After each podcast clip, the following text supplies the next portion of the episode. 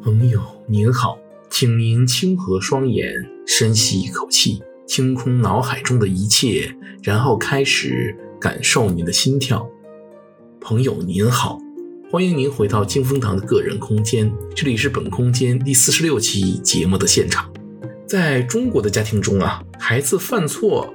一般会出现两种家庭的氛围，一种是父母和长辈异口同声地斥责孩子。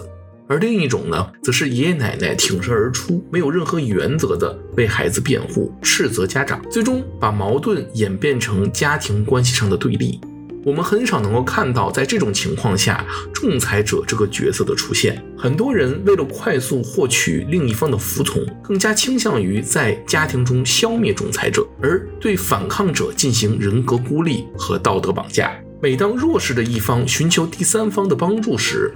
家中强势的一方往往会粗暴地转而去打击仲裁者，让辩护者闭嘴。而且更多的时候，尝试仲裁的人往往会屈服于威势，而不是去尝试说服对方。无论孩子处于哪一方，这样的方式不仅不能让孩子服气或者学会理性的说服别人，反而会造成内心巨大的创伤和压迫感，最终形成潜意识内的恐惧心理。所谓的极度自卑和极度自私的人格呀，往往都和恐惧的心理有关。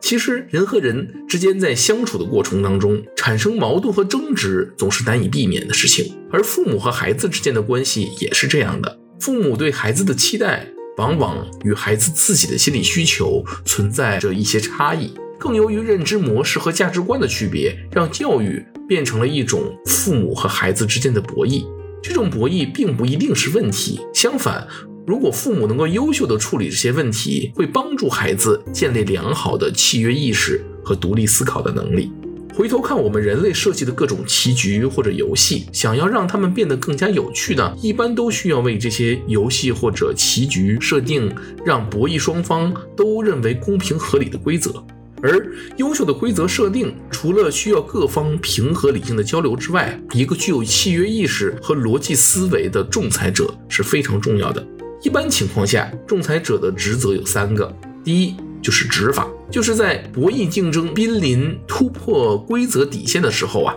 明确双方的决策范围。比如裁判在足球比赛中执法，就是类似的情况。第二，就是司法，也就是对规则本身的解读。第三是立法，也就是帮助博弈的双方制定各方都满意的规则秩序。其实这和现代政治文明为了达到法律公正而寻求的三权分立制度中的很多概念是差不多的。不过在范围较小的社会和家庭中啊，仲裁者一般是三权合一的。其实父母在和孩子进行争执或者博弈的时候啊，有意识地树立公正为本的仲裁者也是非常重要的。比如，妈妈和孩子在争执的时候，爸爸既不是应该去伙同妈妈一起教训孩子，也不应该没有原则的反过来指责妈妈，而是主动承担起仲裁者这个职责，帮助两个人更好的表明各方的意图，并根据一定的规则和道理对对错进行公正的评判。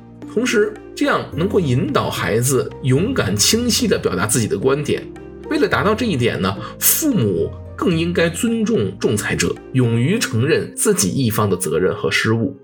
好了，今天的节目就到这里，感谢您的时间和信仰。现在，请深呼一口气，睁开您的双眼，重新开启您的意识，